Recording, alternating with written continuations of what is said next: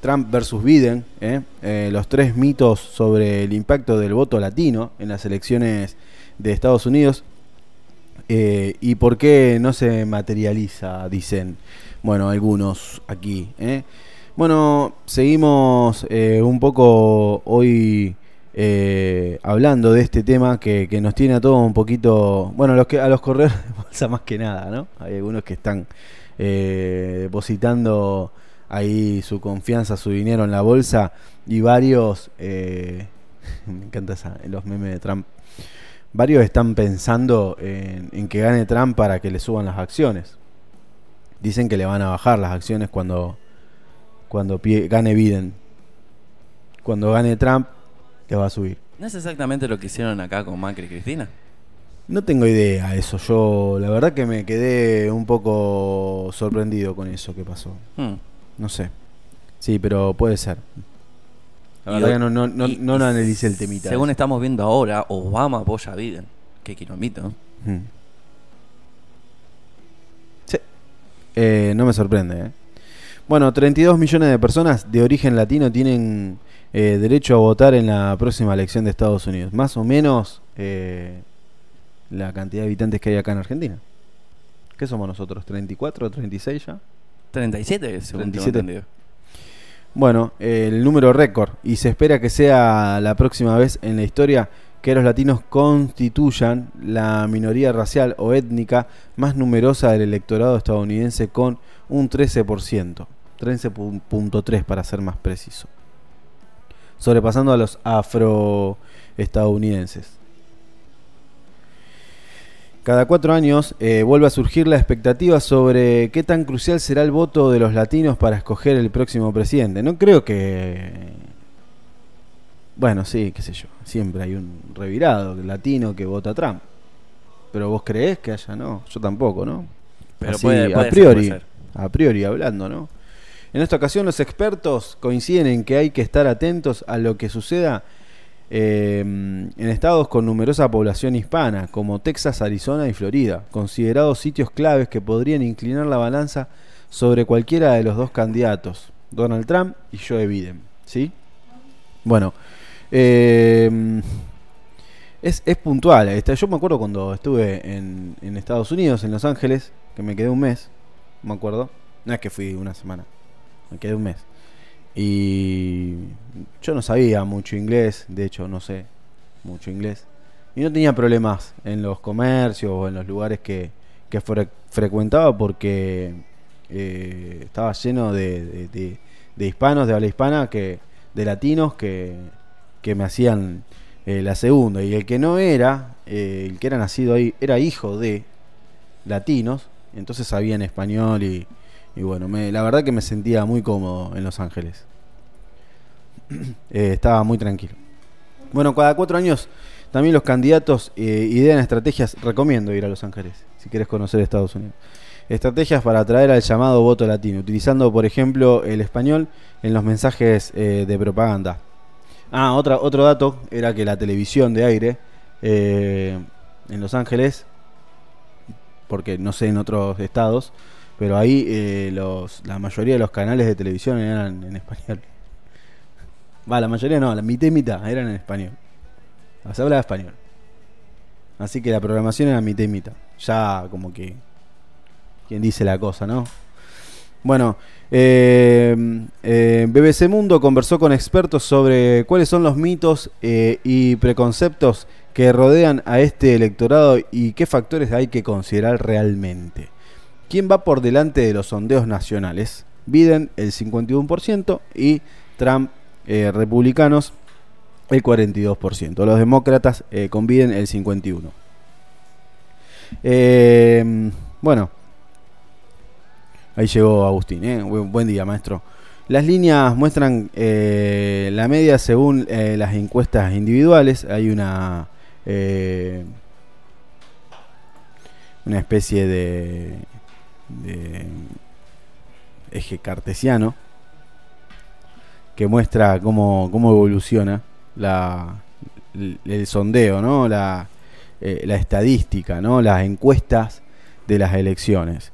Eh, el muestreo de, la, de encuestas de, de la BBC observa eh, en los últimos 14 días que la línea de tendencia eh, usando el valor medio, es decir, el valor de la mitad del conjunto de números, ha crecido a favor de, de Biden. ¿eh? Bueno, es un informe monolítico.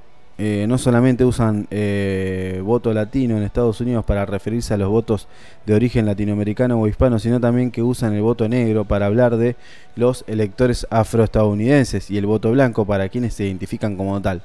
¿Por quién crees que van a votar los afroestadounidenses, Mati? Por Biden. Claramente, ¿no es cierto? Bueno, en Estados Unidos, eh, Estados Unidos es un país que impone categoría desde hace eh, décadas y en el caso de los latinos, los expertos advierten que detrás del genérico voto latino hay una amplia diversidad de personas diferentes, de diferentes orígenes distribuidas en la enorme geografía del país.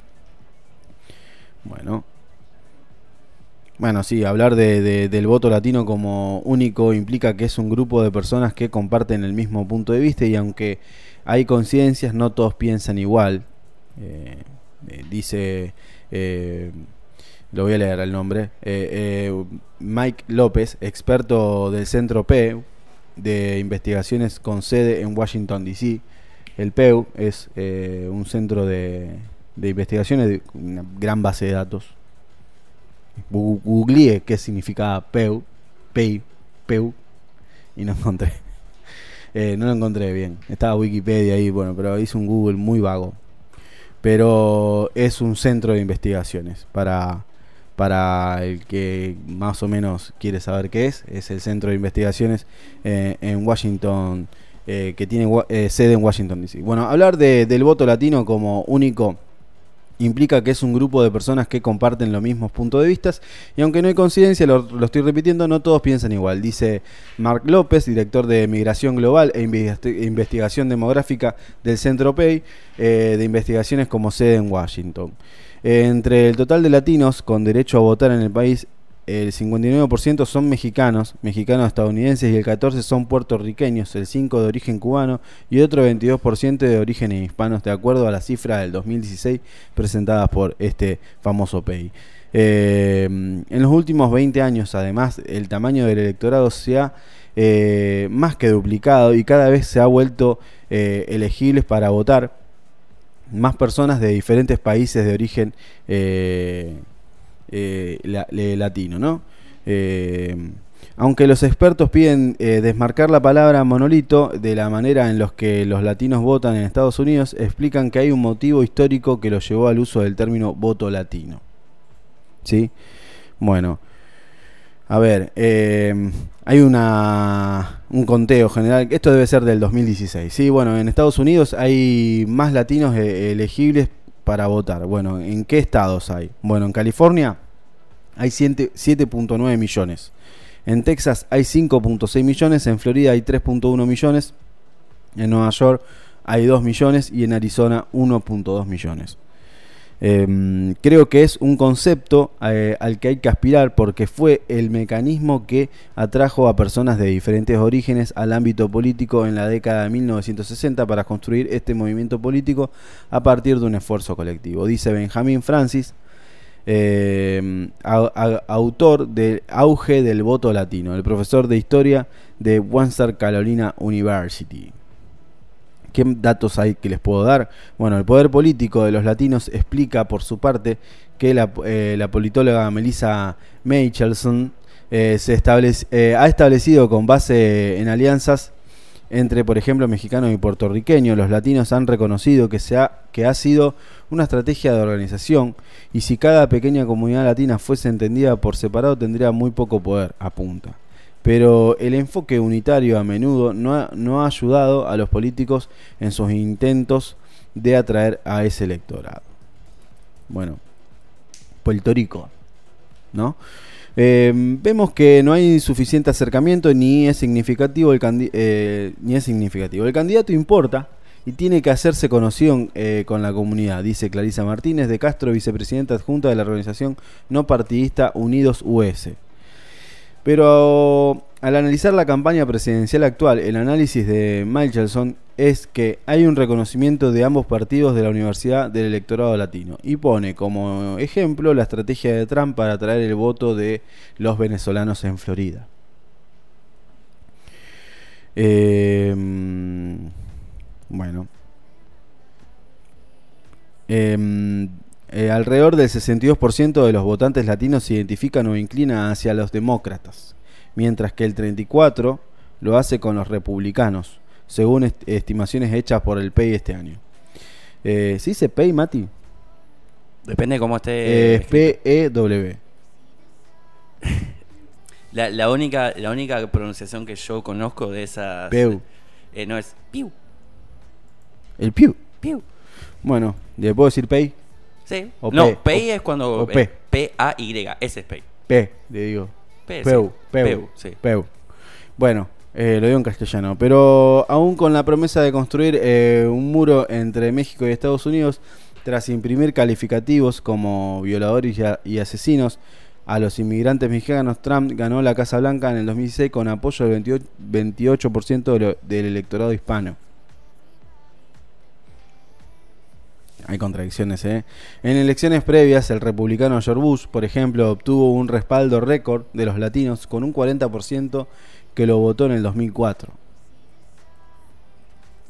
Y hay un, por ejemplo, voy a decir las últimas dos, ¿no? Pero eh, el voto, están eh, la- los porcentajes, el voto de los latinos en las elecciones presidenciales entre 1980 y, mil- y el 2016. ¿Te digo las últimas dos o te digo las últimas tres? Las últimas tres.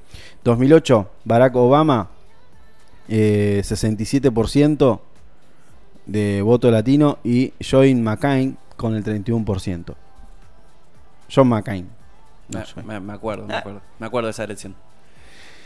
Eh, Barack Obama en el 2012 con el 71% y Mitt Romney, Romney Mitt Romney, sí. eh, con el 27%. Y después, eh, en el 2016, Hillary Clinton con el 66% y Donald Trump con el 28%. Eh, en las últimas, las últimas tres elecciones que te acabo de leer, eh, siempre se inclinó para el demócrata, ¿no? El voto latino. Bueno, eh, estos son los últimos tres que te leí, porque si no, no sé, tengo, a ver, hay un montón, pero bueno, eh, los especialistas, especialistas apuntan que en la última década y por la retórica anti-latino, el Partido Republicano y el electorado latino se ha eh, ido alejando cada vez más, pero advierte que los demócratas no han terminado de capitalizar esos votos como eh, parte de su base. ¿Mm? No le dan bola a ese sector del electorado.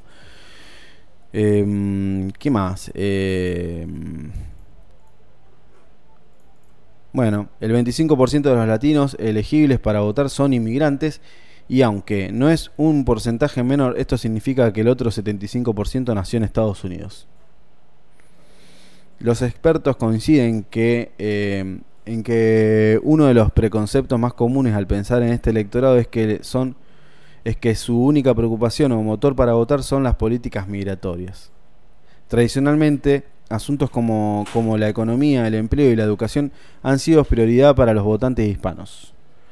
En años recientes hemos empezado a ver eh, que priorizan el acceso a la salud y a la migración, dice Clarisa Martínez de Castro.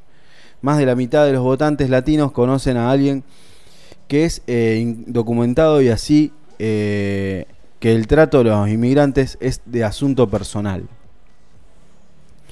Bueno, eh, hay muchos datos eh, con respecto a esto, pero bueno, el porcentaje de participación de los hispanos en elecciones presidenciales en Estados Unidos entre 1080 y 2016, hay una estadística. Eh, bueno, me, quedé- me- me- voy a quedar leyendo esto porque hay muchos datos y lo estoy como separando, ¿no? Eh, eh, blanco no hispano, el 63%, otra raza eh, que sería no hispano, el 49%, el 59.6% negro no hispano y el 47.6% hispano. Eh, es lo que tiró el 2016. Eh, son los números en donde diferencian cuáles son los, lo- los votos latinos que es de un 46.6% en el 2016. Estos resultados han hecho que los latinos eh, se les señale como un grupo que no vota o una proporción a su importancia demográfica y política eh, eh, que- que- tiene poca importancia ¿no? a la hora del electorado. Pero este comportamiento se puede analizar más allá de un desinterés, desinterés exponen a los, que, que exponen los expertos, como que están desinteresados. ¿no? Algunos elementos que han afectado a la participación son, según enumeran la juventud del electorado, casi un millón de estadounidenses de origen latino que cumplen 18 años eh, la necesidad de más esfuerzo por parte de los estados para promover el registro electoral y el acercamiento de los candidatos. Bueno, no sé por qué no es obligatorio el voto. ¿Cuál es el fundamento? No lo tengo yo. ¿No lo es? Qué no, raro. no. Medio- medio- Los latinos viven en lugares de- del país que no se consideran campos de batalla por los partidos en la elección, como California, por ejemplo, y eso puede tener un impacto en alcance de campañas, explica López. Sin embargo, el país ha visto en los últimos 20 años una expansión en la presencia de hispanos en estados donde tradicionalmente no vivían, algunos de ellos cruciales para ganar una elección presidencial, como el caso de Pensil-